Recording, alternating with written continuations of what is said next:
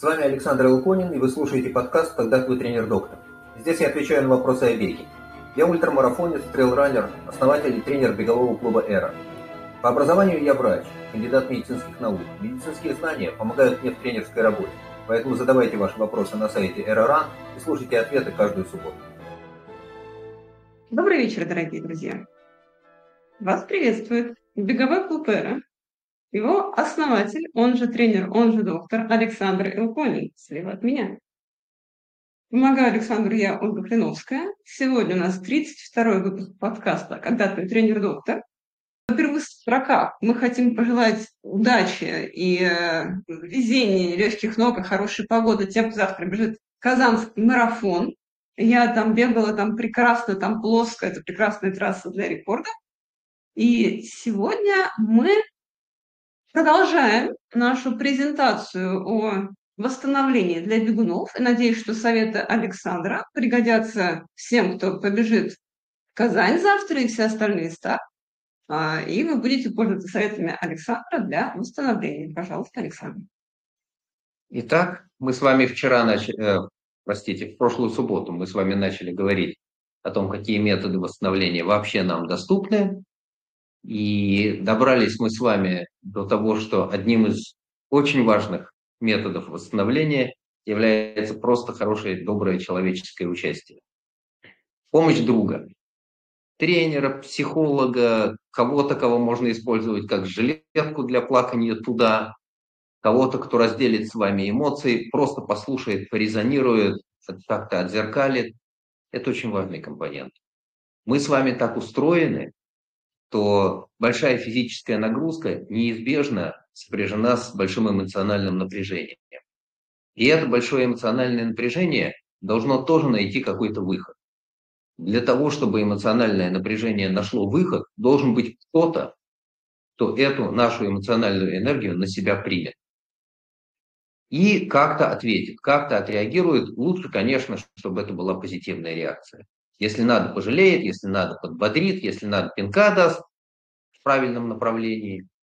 Но помощь друга – это прекрасное средство, которое помогает быстрее прийти в себя, быстрее вернуться к нормальному рабочему исходному состоянию. Потому что очень многие после тяжелых тренировок и особенно после стартов, которые выматывают насмерть, чувствуют опустошенность, чувствуют тяжелое душевное состояние, была грандиозная цель, ты к ней стремился, вот достремился, добрался туда, а дальше что? А дальше перед тобой пустота. Нужен кто-то, кто тебя в это время поддержит. Поможет, может быть, что-то подскажет, или просто послушает. Или даже вообще молча посидит рядом. Тоже помогает.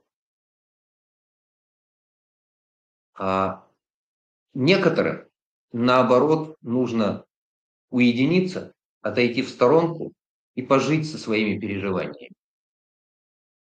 Может быть, что-то вспомнить, может быть, наоборот, отвлечься, забыть обо всем, провести какое-то время наедине с собой.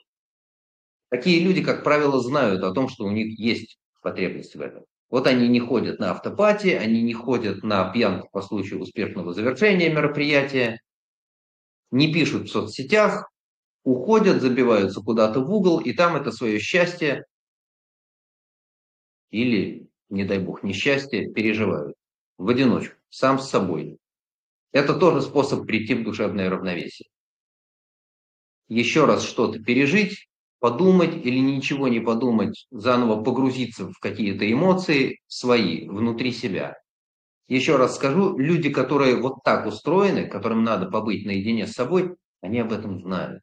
Поэтому я вряд ли открываю Америку, если говорю, что вот некоторым это помогает. Эти некоторые они знают за собой такую потребность, ну и ежели есть потребность, правило ее можно удовлетворить. Да? Так, а вот к этому, у нас есть вопрос. Даже целых три. Поэтому я их зачитаю.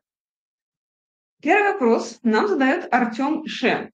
Общался с разными массажистами по применению перкуссионного массажера. Некоторые любят его и используют в дополнение к обычному массажу. А некоторые говорят, что такое воздействие не физиологично для мышц, ничего хорошего в нем быть не может. Где истина? Спрашивает нас Артем. Вопрос к этому же слайду от Дары. Может ли массажер помочь с целлюлитом, исходя из физиологии? Я смотрела исследование, там мутновато. Если вы посмотрите 30-й, кажется, нашего подкаста, а, который назывался «Бег для умных», это было интервью с той самой Дарой. Вы посмотрите на него и представьте, есть ли там у этой Дары где-нибудь целлюлит. В общем, его там очень сложно найти, а, даже если очень сильно постараться фантазировать.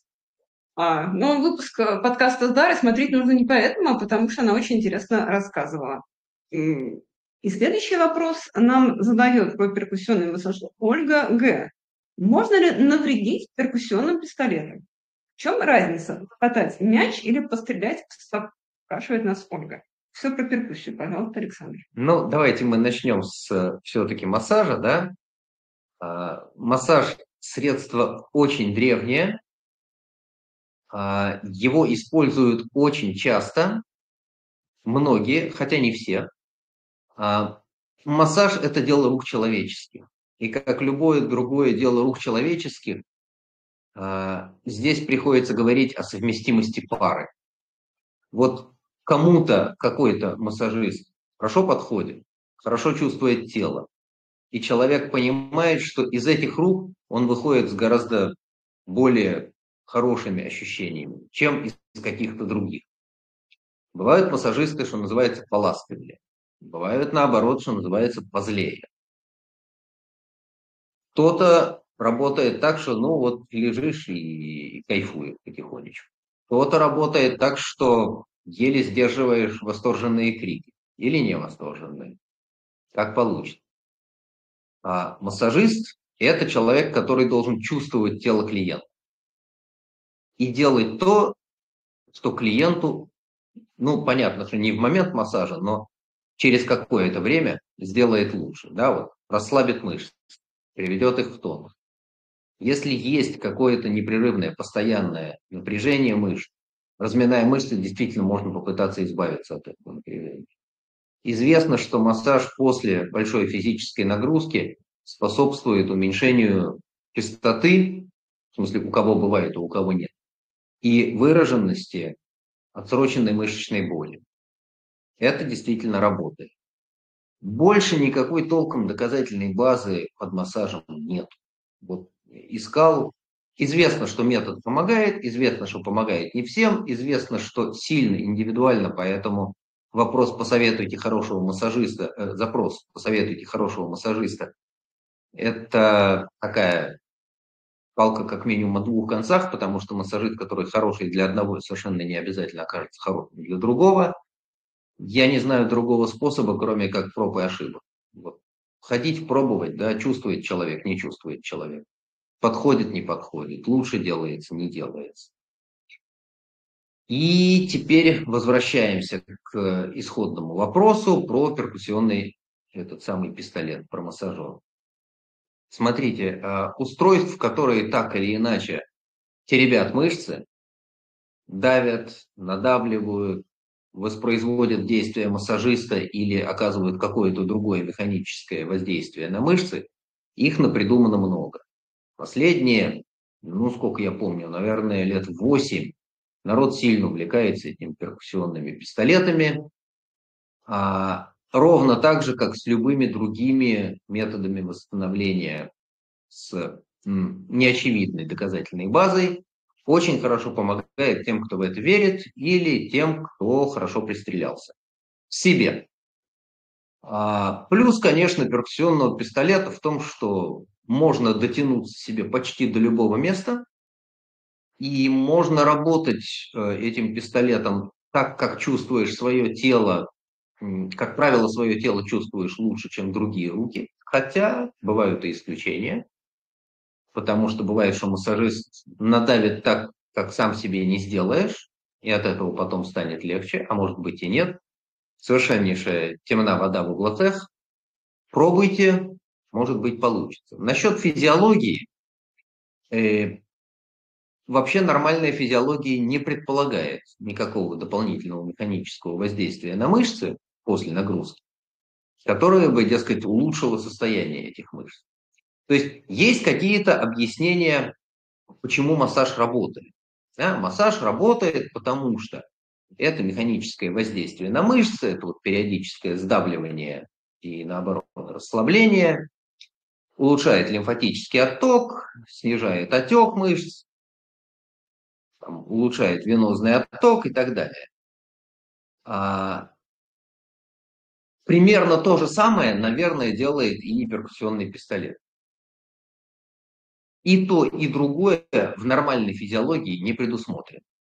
Пробуйте, если у вас это хорошо получается, если вам перкуссионный пистолет помогает, ради бога. Сказать, что он вреден или наоборот однозначно полезен, невозможно. Дело каждого. Кому-то очень нравится. Да, я пробовал, но мне не заходит. Обычный массаж, да, бывает, но тоже я как-то не особо с ногами, с этим самым, с Э, массажем возился. Ну, может быть, так случилось, может быть, подходящих рук не было. А, хотя в свое время на самомассаже, причем на э, самомассаже в необычных условиях, у меня прошла мышечная боль, которая меня преследовала. Ну, несколько месяцев, месяца три совершенно точно я жил с непрерывной болью в икроножных мышцах. Это обусловлено было большими тренировочными нагрузками. Я ходил с непрерывной болью в икроножных мышцах, мне надо было минут 10-15 разбежаться, чтобы эта боль прошла. И, ну вот, спасался тем, что, да, массировал себе эти самые икры. И боль у меня это прошла, я сидел в сауне после какой-то очередной тяжелой тренировки, вот я отбегал ее, там чего-то еще поделал в зале, пришел, сел в сауну, сидел, болтал с ребятами о том, как бежать московский марафон, разминал себе икроножные, и вдруг раз, и она меня отпустила. Почему, ну, неизвестно. То ли сауна помогла, то ли массаж, то ли просто время пришло.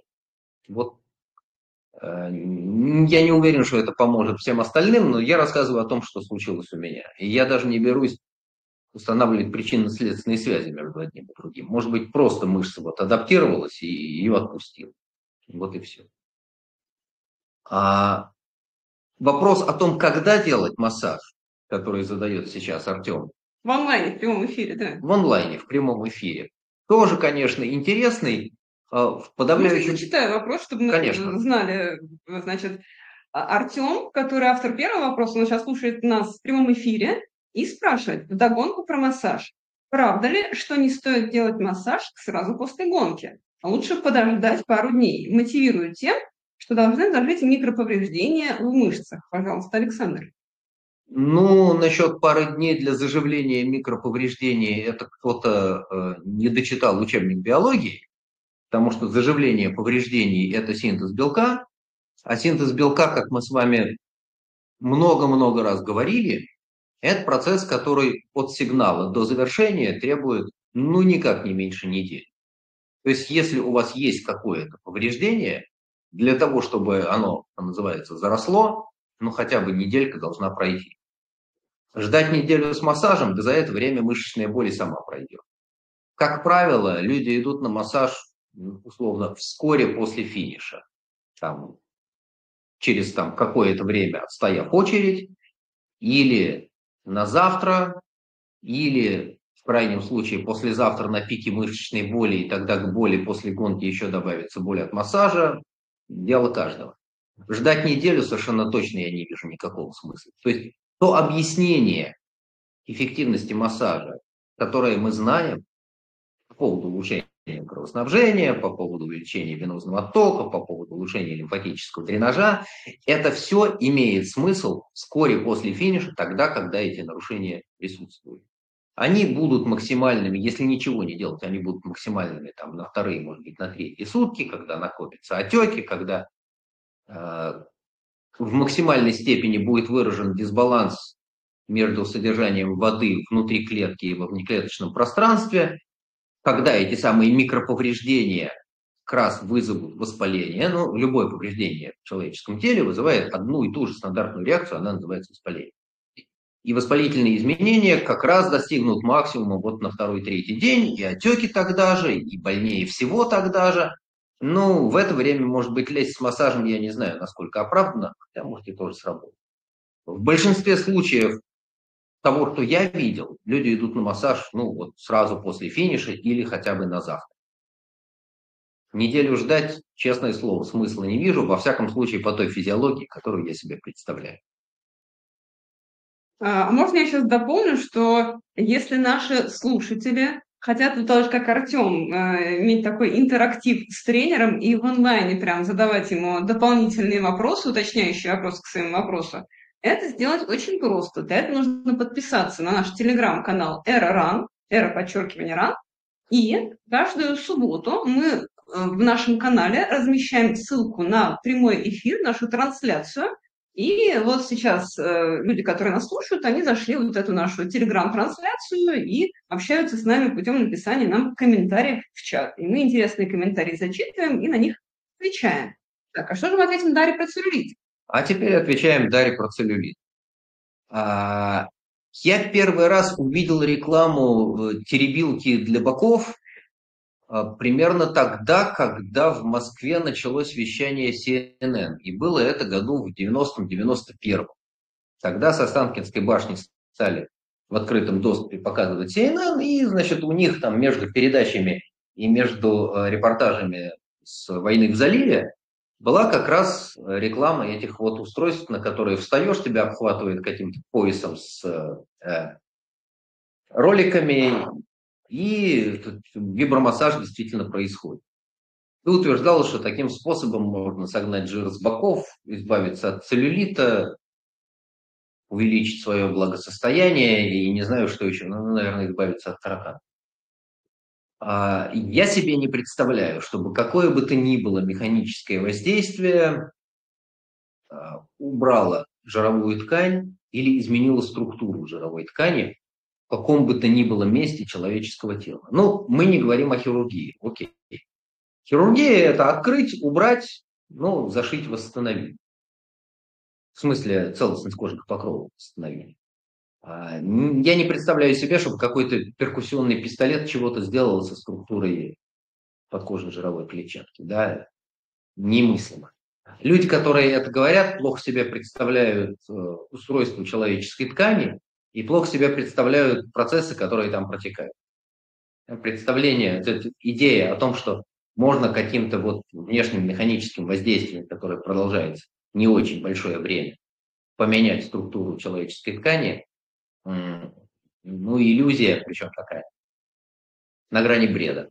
Так что успокойтесь, э, если действительно есть э, изменение подкожной жировой клетчатки, и кожа над этой клетчаткой делается волнистой, неровной, в народе это называется целлюлитом, там никакого целлюлита нету, но бог с ним. Вот такая неровная кожа над подкожной жировой клетчаткой. Действительно, Ежели немножечко уменьшить вообще объем подкожной жировой клетчатки, то и неровность тоже уйдет. И Когда уменьшать объем этой клетчатки. Другое вообще... дело, я не берусь судить, кому чего надо уменьшать. Это дело каждого. И люди, которые стремятся повысить свою привлекательность, они думают, что они будут повышать свою привлекательность для окружающих. На самом деле они смотрятся в зеркало. И каждый оценивает свою привлекательность сам. И видит у себя недостатки или достоинства, которые ценны для него.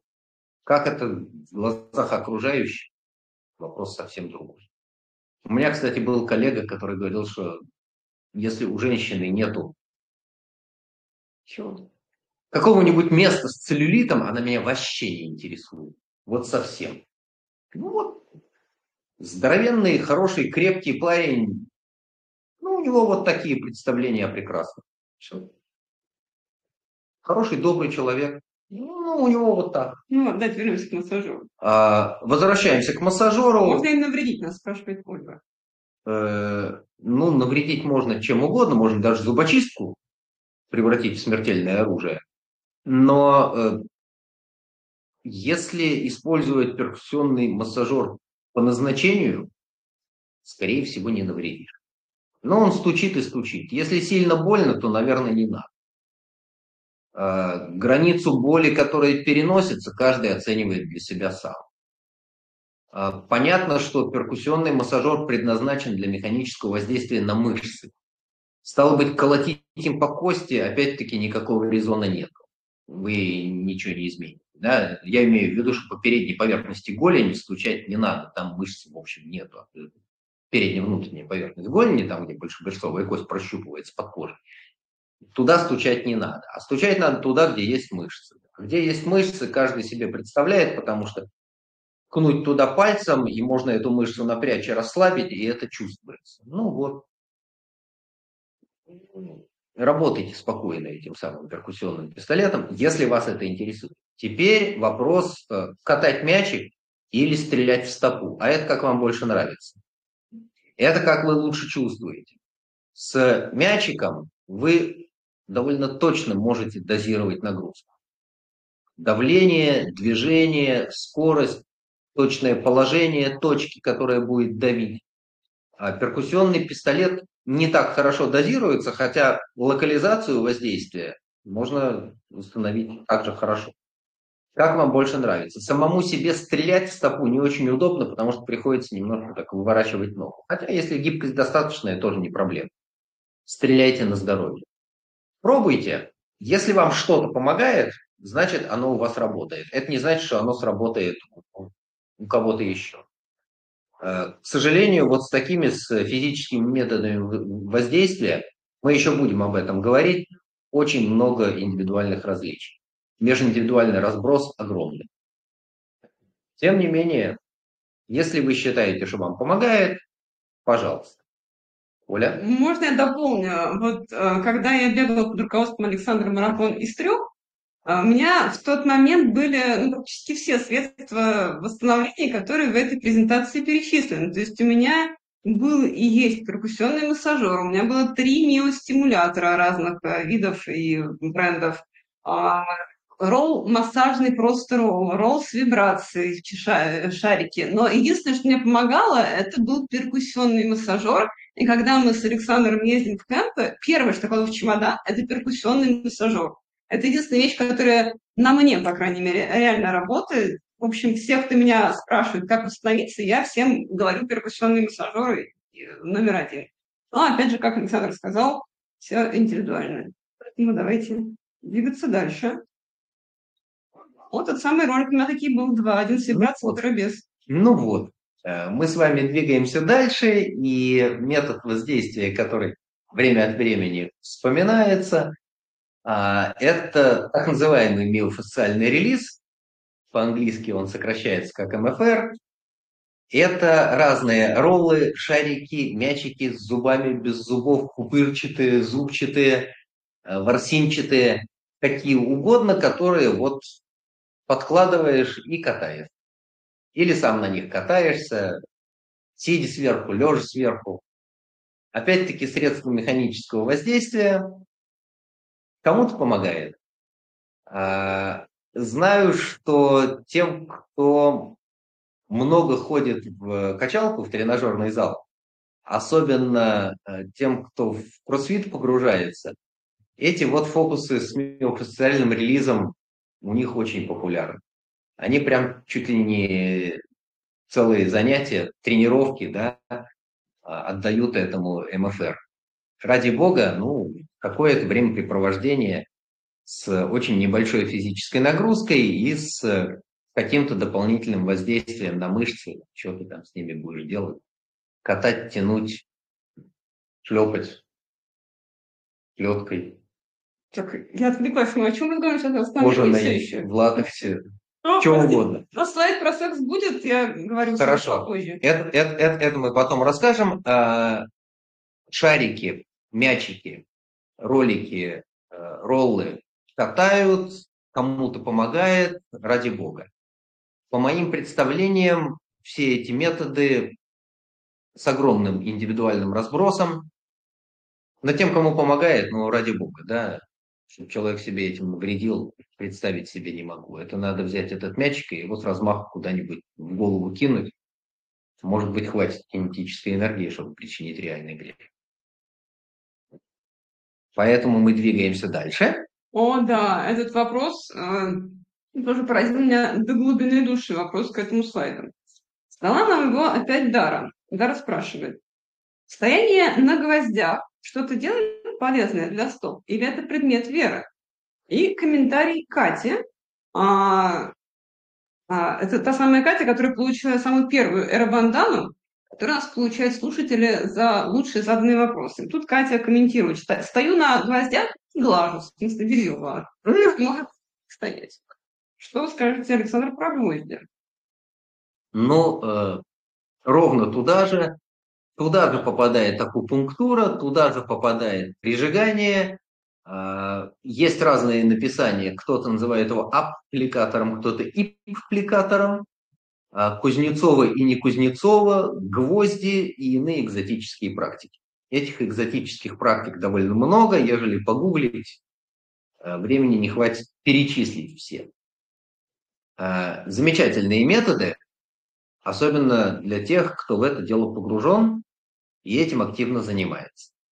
Вообще стояние на гвоздях, ну, в каком-то смысле интересная забава, потому что позволяет немного глубже уйти в себя, научиться лучше чувствовать свое тело, наверное, да, Научиться лучше управлять своим телом, наверное, да. Я не знаю, может быть, существует менее болезненный травматичный метод. Хотя, умеючи встать на эти доски с гвоздями и постоять, ну, ничего страшного не случается. То есть кожных повреждений нету, гвозди немножко оставляют эти вот ямки в стопах. Они через какое-то время кожа восстановится, будет снова гладко. А, никакого доказанного положительного эффекта я не знаю. Недоказанный есть, потому что люди рассказывают о том, что вот прям чудесный метод, и все проходит, и девушки делаются более сговорчивыми, и вообще Сайт счастье наступает. Хорошо. Ну, а, я не берусь комментировать вот все эти экзотические методы, потому что они существуют, их бесконечно много, а, они эффективны в рассказах тех, кто их осуществляет, а, и, собственно, все. Больше ничего придумать не могу. Оля? А, и вопрос, вот если бы я определяла автора лучшего вопроса и выдавала бы Арбандана, то, конечно, дала бы его Владимиру за вопрос, есть ли смысл в чистке зубов сразу после тренировки для более быстрого восстановления? Контекст. Прочитал в интервью футбольного тренера, что он заставляет игроков чистить зубы сразу после тренировки, чтобы быстрее восстанавливались. Механизм такой. Футболист после тренировки во рту кислая среда, кислая среда на слизистой. И она становится щелочной, только не поняла, во время тренировки или после. А чем раньше ты избавляешься от этой среды, тем быстрее мозг воспринимает восстановление гликогена. Вот я вообще не понимаю связи, но ладно. А, оно не работает на дистанции недели или даже месяца, но дает эффектный сезон. А, такой механизм. Я большой сторонник чистки зубов, поэтому если это мотивирует кого-то чистить зубы чаще, то вот я прям за этот метод. Скажет Александр. Э, окей. Замечательный метод.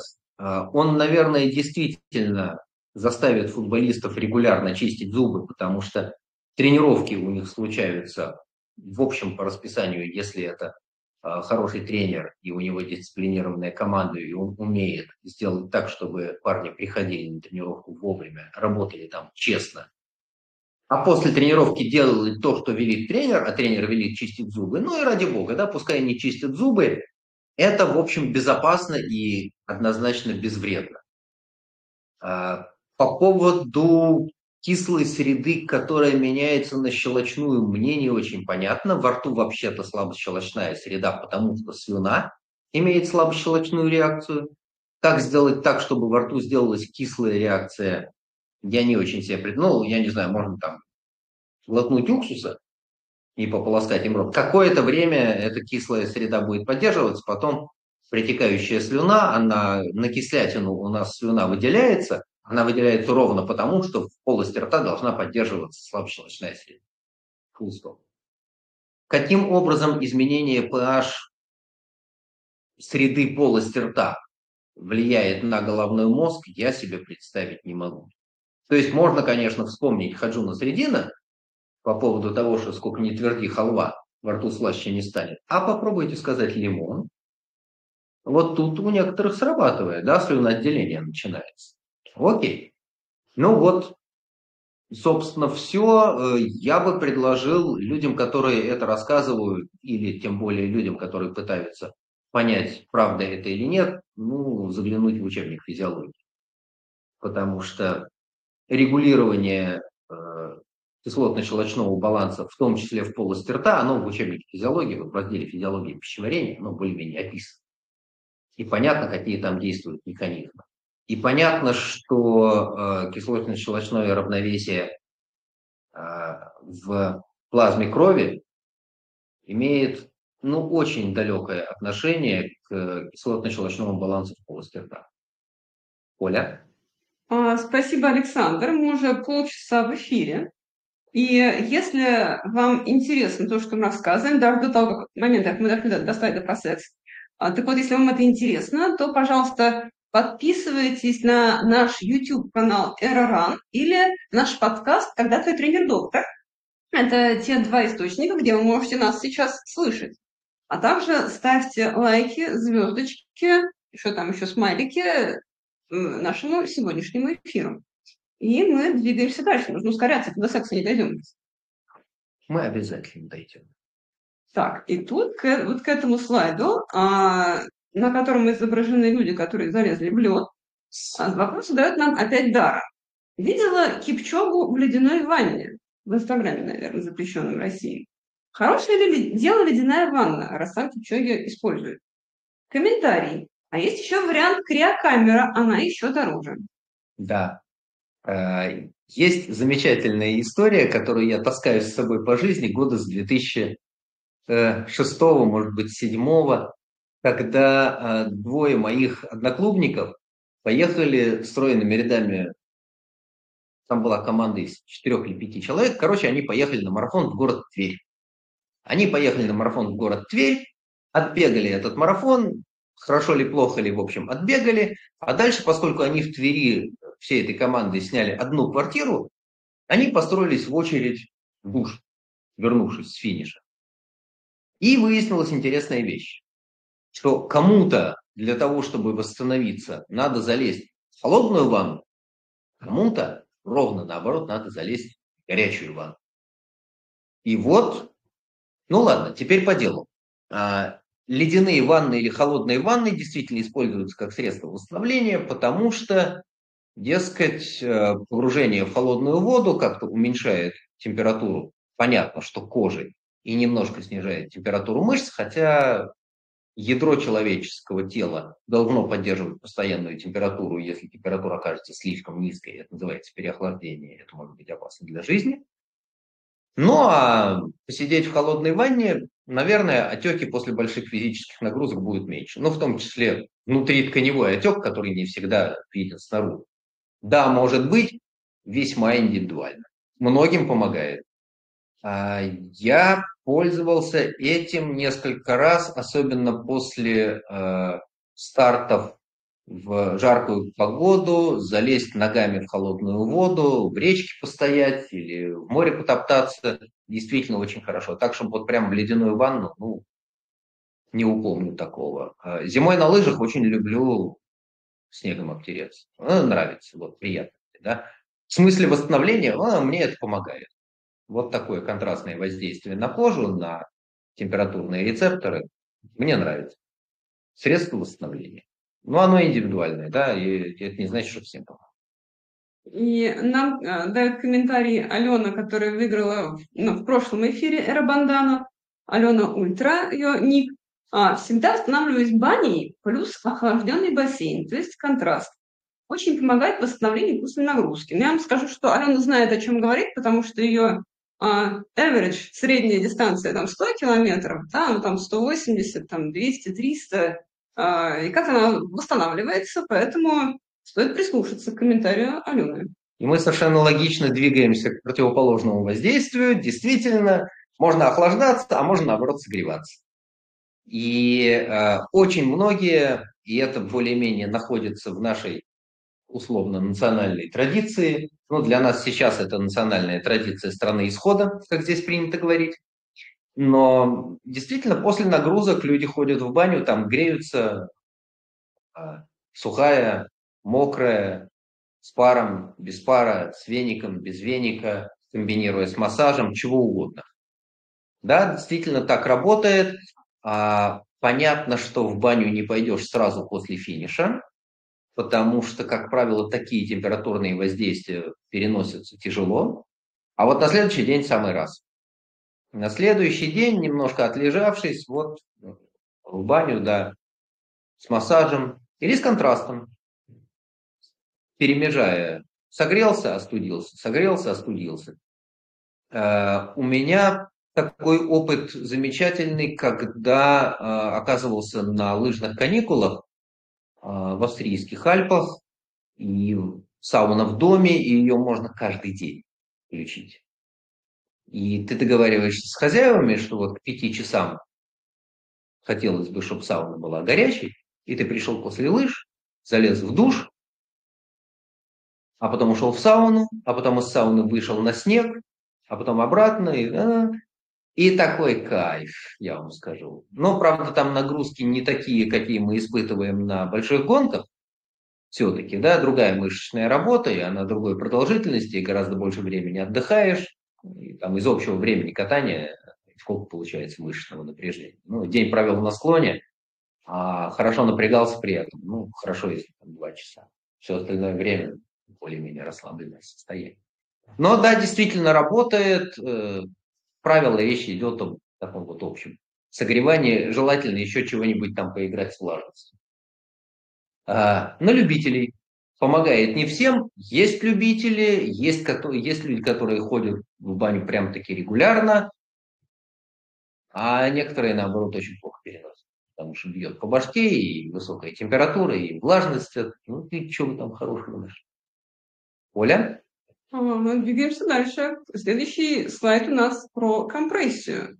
А, про компрессию нам в этот раз вопрос никто не задал, но в предыдущих нескольких эфирах у нас были вопросы про компрессию, и мы на нашем сайте RRAN ведем такой архив заданных вопросов, а, который мы назвали Вики в общем, эра Вики, можно просто поиском поискать слово компрессия и посчитать, что уже Александр про нее говорил, но повторение отвлекания, поэтому пожалуйста. Действительно так. Э, с компрессией живем давно. Э, огромная дискуссия была в том числе у нас в чате, и люди делились своим опытом, и знаю, что кто-то когда-то бегал исключительно в компрессионном трикотаже, в этих гетрах, чуть ли не по колено. Олю помню в этих. Я только в них и бегала. Ну и вот. Да. В течение какого-то времени. А, совершенно точно не вызывает сомнения, что компрессионный трикотаж работает в одном случае. Я об этом говорил и скажу еще раз. Компрессионный трикотаж очень хорошо работает. Он позволяет снизить частоту послеоперационных осложнений после большой хирургии. Потому что после большой хирургии человек остается в неподвижном положении довольно долгое время, и это неподвижное положение в течение длительного времени способствует тромбообразованию. А применение компрессионного трикотажа улучшает венозный отток, и риск возникновения тромбов, а стало быть риск, что эти тромбы оторвутся и полетят куда-то, пролетят через сердце и вызовут закупорку большого сосуда в легком, или, не дай бог, проскочат через незаращенное овальное окошко и попадут в какую-то из ветвей сонной артерии, где-то там в голове. Вот с применением компрессионного трикотажа удается этот риск сильно снизить. Это работает. Но это вопрос медицины, это не вопрос восстановления после спортивных нагрузок. Что касается восстановления после спортивных нагрузок, хорошо помогает тем, кому верит, э, тем, кто верит. А, есть разные варианты. Можно просто надевать компрессионный трикотаж. А, можно надевать эти вот э, штаны, как их называют, да. Наши отсутствие подкасты штаны не видят. А, но на картинке нарисованы эти самые штаны, которые ты надеваешь, надувные. туда закачивает. Они надувные. Которые да. Александр назвал чистое надувательство. Ровно так. В новогоднем эфире. Ну, так тоже было. А, они накачиваются воздухом. В сильно продвинутых версиях еще этот самый воздух там каким-то хитрым способом циркулирует дескать, улучшая массаж, обеспечивая отток лимфы и крови, лимфодренаж поднимая, не знаю. Э, Совершенно точно известно, что многие надевают компрессионный трикотаж на дорогу обратно. В качестве средства избавиться или уменьшить отеки на обратной дороге. Большего сказать про компрессию не могу. Поэтому двигаемся дальше. Если про компрессию вам интересно, заходите на сайт era.ra, находите там раздел «Энциклопедия бега», и там есть поиск, забивайте слово компрессии, и все эфиры, где Александр про компрессию упоминал, вам откроют. И мы переходим к сайту, слайду, который называется «Электромиостимуляция». Вот у меня было три мио-электромассажера, и я знаю, о чем речь. Но вопросы от наших слушателей по поводу миостимуляции. Сергей П. спрашивает.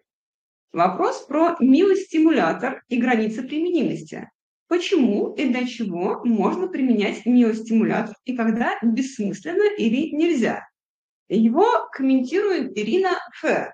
Поскольку все они общаются в нашем чате трансляции, куда вы тоже можете подключиться, если подпишетесь на наш телеграм-канал era.ran. Вот Ирина Ф. спрашивает. О, вот это хороший вопрос, имею в виду вопрос Сергея. Еще студентами нам объясняли, что стимуляцию используют для наращивания мышечной массы спортсменов. Но мышцы в результате получаются большие и глупые, с точным движением их надо учить отдельно. А можно ли применять миостимуляцию для реабилитации после травм? И вообще, кроме роста мышечной массы, то еще дает миостимуляция? Пожалуйста, Александр. Если взять э, прибор, который осуществляет эту самую миостимуляцию, то там описано довольно много вариантов применения. Если болит, если не болит, если надо тренировать, если надо тренировать то, если надо тренировать это. А если обратиться к физиологии и попытаться понять, что, собственно, делает эта штука. Смотрите, мы накладываем два электрода, подаем на эти электроды электрический ток, этот электрический ток через кожу доходит до мышечного волокна и таким способом имитирует импульс, вызывающий мышечное сокращение. Насколько это физиологично, вопрос другой. Потому что импульс приходит не туда, куда он должен прийти. Частота этих импульсов не такая, какая она должна быть. И произвольное управление, собственно, то, что нам нужно в жизни, да, мы должны управлять своими мышцами. Мышцы должны сокращаться тогда, когда нам надо, а не сами собой. Непроизвольное мышечное сокращение, которое мы не можем контролировать в жизни. Такое тоже бывает, это называется судорог. Вот ногу свел. А, когда это однозначно имеет смысл? Тогда, когда нарушена связь между нервной системой, между центральной нервной системой и мышцей.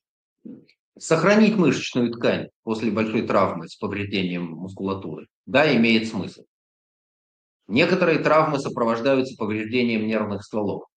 Действительно, использование миостимулятора позволяет сохранить, уменьшить потерю мышечной массы в такой ситуации. Научить заново работать мышцы, опять-таки после большой травмы, да, наверное, имеет смысл. Ну, потому что после большой травмы, если конечность в течение длительного времени оставалась неподвижной или была сильно ограничена в подвижности, заново приходится учиться управлять этой конечностью. Вот сгибать, разгибать, шевелить.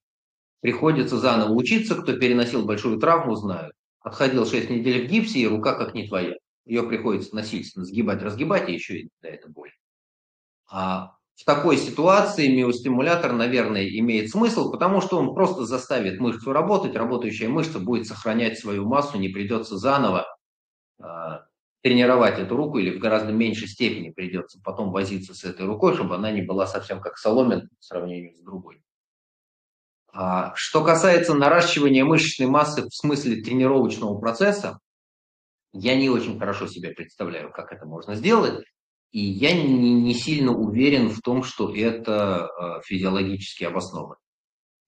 Опять-таки с доказательной базой большой вопрос. А, что мышцы получаются большие и глупые. Я не знаю, будут ли они большими, эти мышцы, но что они будут глупыми, это действительно так, потому что миостимулятор никак не связывает мышечное сокращение с сигналом, приходящим из нашей центральной нервной системы. А нам надо, чтобы мышца слушалась, чтобы она напрягалась так, как нам надо, тогда, как нам надо. С заданной эффективностью, с нужной мощностью. Вот точное движение, оно отрабатывается, и оно отрабатывается в тренировках. Миостимулятор этого не делает.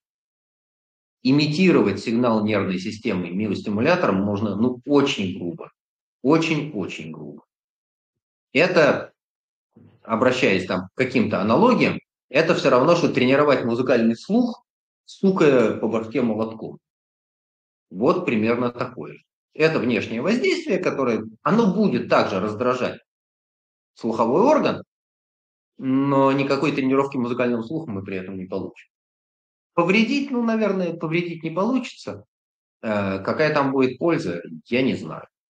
Некоторым это воздействие, вот это ощущение дергания, оно еще и неприятное. У некоторых это прям такие болевые ощущения. Не знаю. Ну, собственно, все. Я рассказал. Оля? Ну, я скажу, что Александр знает, о чем говорит в плане восстановления людей после травм, поскольку Александр сочетает в одном лице а, статус доктора, потому что кандидат медицинских наук реально работал доктором, и тренера, потому что потом он переквалифицировался в тренера по бегу, то к нему много уже раз приходили люди с какими-то травмами, не обязательно спортивными, у кого-то там полмениска не было, у кого-то что-то там упал, сломал, оторвал. И поэтому Александр уже много раз устанавливал бегунов после травм. И если вы желаете подвергнуться тренировочному воздействию Александра, то есть этому два пути. Первый путь сейчас уже в Хайфе. И вот буквально на этой неделе на прошлой, на прошлой. неделе начинается воскресенье, это же была прошлая неделя, Александр провел первую групповую тренировку в Хайфе, чем был счастлив безмерно. В общем, Александр доступен для тренировок в Хайфе. А Вот. А вторая опция – это Александр ведет своих учеников дистанционно, они живут у него в России, конечно, больше преобладающая часть, но также в Канаде, в Чили, в Германии, в Казахстане, где еще, в общем, по всему свету сейчас раскидала. Турция, Армения. Да, раскидала судьба учеников Александра, как и самого Александра тоже раскидала. Поэтому, пожалуйста, welcome на сайте RRAM, все контакты.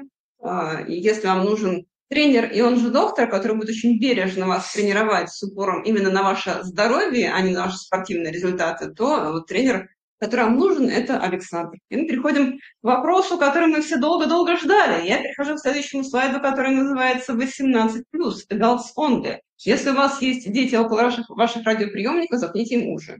Пожалуйста, ну ладно, Александр. собственно, ни, ничего не, необычного нету. Когда мы первый раз разговаривали о методах восстановления, я все ждал, спросит ли кто-нибудь, никто не спросил. А, тем не менее, неотъемлемая часть человеческой жизни. Кто знает, любит, умеет, практикует, оценит. А, очень хорошо работает. Что работает? В первую скажи, очередь, скажи наш подкаст, подкаст секс, секс – это прекрасное средство восстановления, которое прекрасно работает. И работает он, по моим представлениям, не потому, что это какое-то средство физического воздействия, а потому что это очень большое душевное напряжение, эмоциональный выплеск, который позволяет забыть, перевернуть то, чему вы подверглись в ходе тяжелой тренировки или лучше того э, большой гонки. Понятно, что плюхаться в койку и устраивать грандиозный, как это называется, сексуальный эксцесс. А, немедленно после финиша 100-километровой гонки мало кто решится, и я не уверен, что это будет хорошей затеей.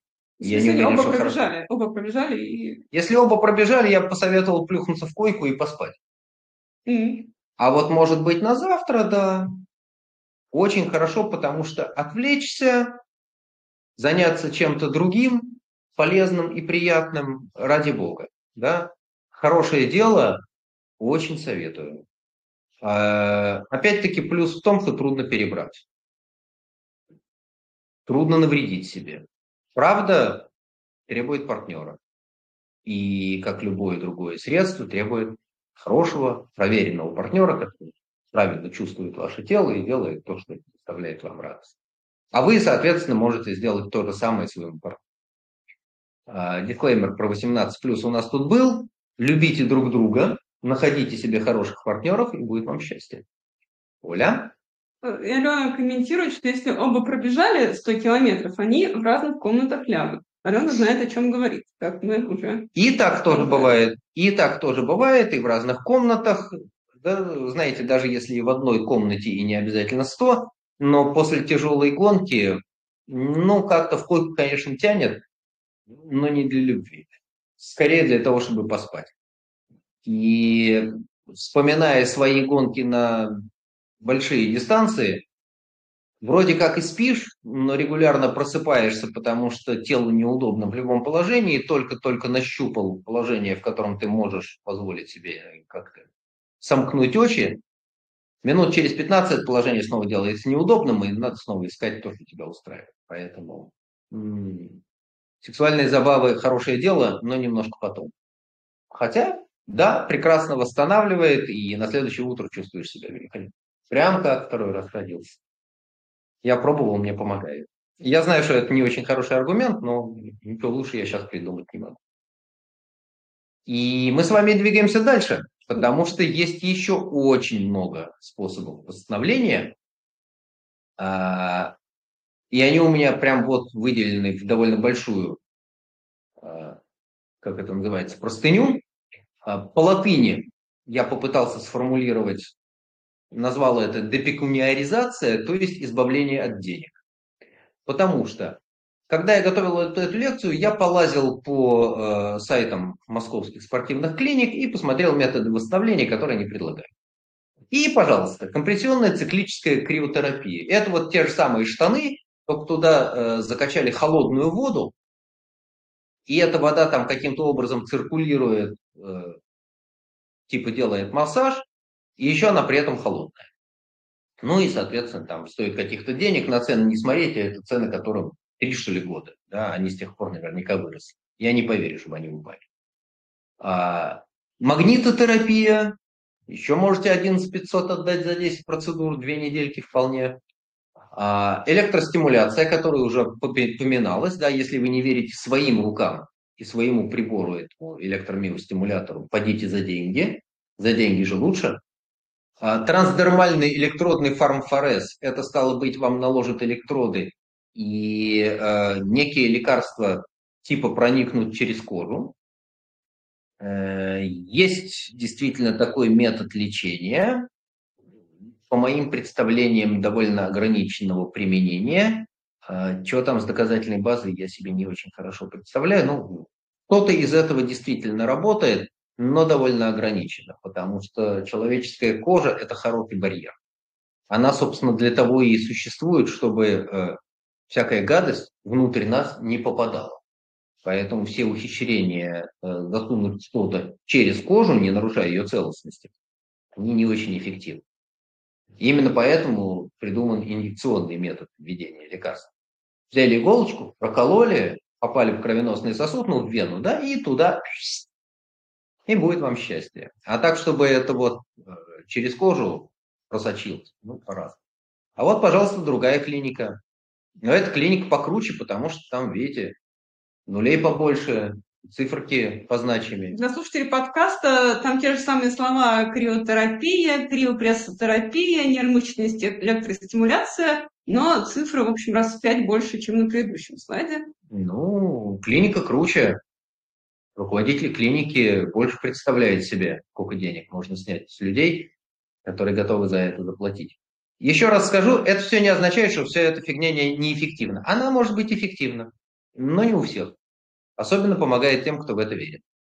Особенно помогает тем, кто осознанно потратил эти деньги в вере, что оно ему поможет.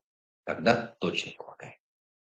И, наконец, мы с вами доходим до самого интересного, до волшебных пилюль. Они же биологически активные добавки, они же food supplements.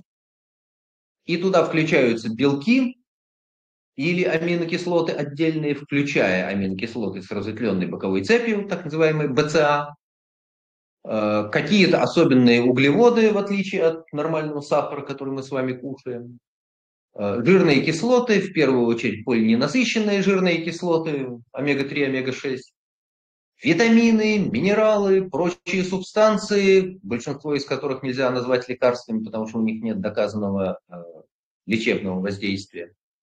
Если вы возьмете упаковку всего этого добра, то добросовестный производитель честно пишет, не является лекарственным средством, не предназначено для лечения или профилактики какой бы то ни было болезни. Ну, собственно, и все. А, я в свое время интересовался, ну, собственно, и до сих пор ищу, а, нет ли какой доказательной базы. Доказательной базы не нашел, зато что нашел? Я нашел э, американский э, гайд, наставление по применению этих самых пищевых добавок. Вот чего делать, ежели очень хочется добавок. А, здесь мелкий тест, э, текст и сложный процесс принятия решения, я его перекачал в нормальный вид. Вопрос номер один. Надо понять, есть ли какой-либо дефицит. Желательно, чтобы этот дефицит был доказан. Ну, там, например, есть анемия, есть пониженное содержание железа в крови, есть сниженный уровень ферритина. Окей.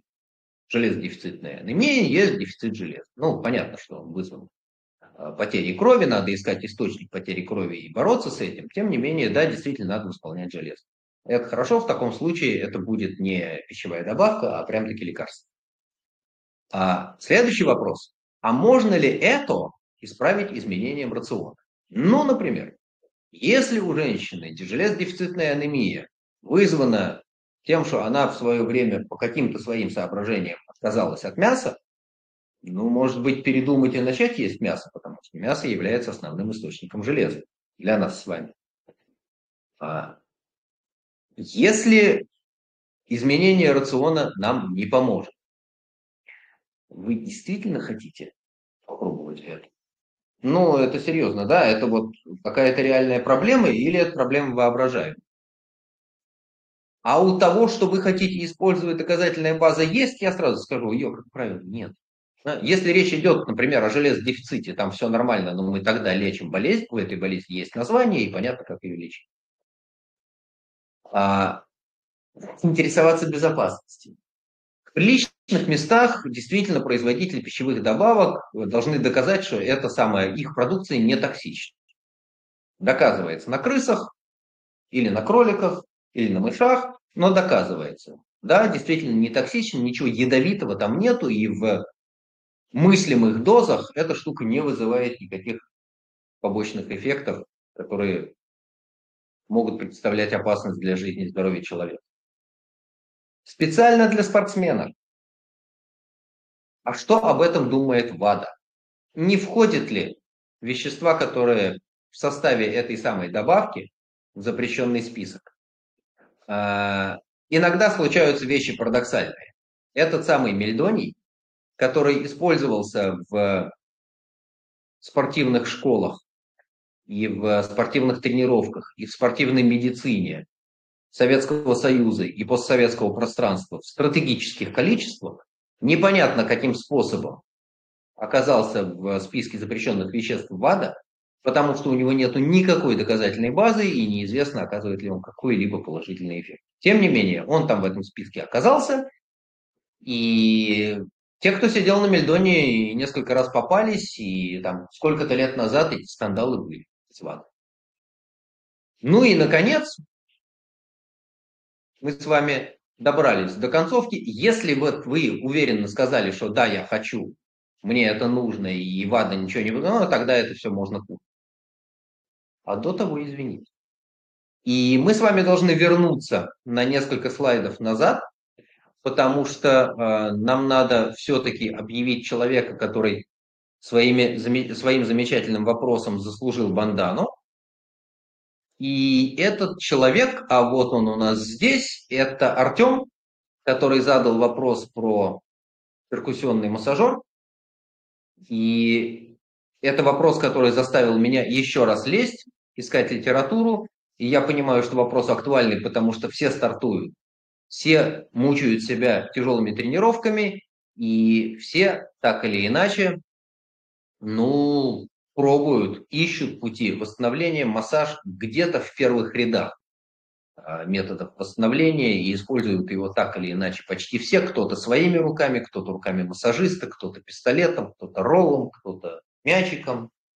Артем, спасибо. А, Ольга свяжется для того, чтобы понять, каким образом можно передать бандану, потому что точно совершенно знаю, что Артем не в Хайфе, буду сильно удивлен, если ошибаюсь.